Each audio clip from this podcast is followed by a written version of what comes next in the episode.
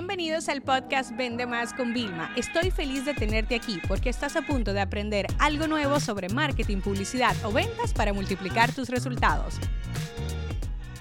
Vamos a hacer una serie de algunos episodios, ya les dije que iba a ser series para mantenerles ustedes.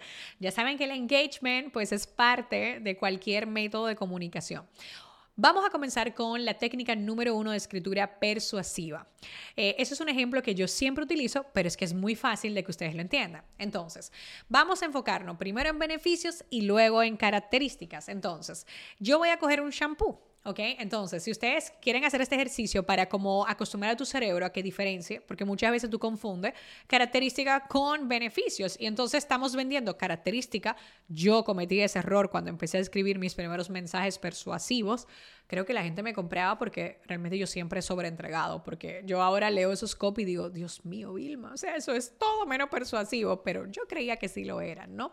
Entonces, ¿cómo yo lo puedo diferenciar? Eh, pueden buscar una página como Sephora, ¿ok? Sephora, como lo quieran pronunciar, para buscar shampoo. Y ustedes van a ver que cualquier shampoo, no sé, yo siempre le digo a la gente, busquen shampoo anticaspe, pueden buscar en Google en general cómo los venden, búsquenlo en inglés y en español, va a ser increíble el ejercicio. Un champú anticaspa, el beneficio es, ojo, está claro que te quita la caspa. No, no, pero el beneficio es en cuánto tiempo te lo quita, a cuánta lavada te lo quita, ¿ok? Entonces el beneficio número uno es que en tres lavadas se te quitó la caspa. Fabuloso, ese es el beneficio número uno. ¿Qué otro beneficio vamos a tener? Bueno, pues que no reseca el pelo, es decir, coges algo que es habitual en tu competidor, es decir, es una debilidad de tu competidor y la conviertes en tu fortaleza y dices, no reseca el pelo. Otro beneficio, o sea, me voy a quitar la caspa, pero no se me va a caer el pelo. Y sobre todo hablo para productos de hombres también, que sé que este podcast lo escucháis muchísimos hombres también. Y, el ejercicio me gusta más ver los copy persuasivos de cómo venden los shampoos de hombre que de mujeres. Perdonen que interrumpiera. Y luego está la característica. Entonces, el shampoo tiene sulfato o no tiene sulfato. El shampoo tiene parabenos o no tiene parabeno.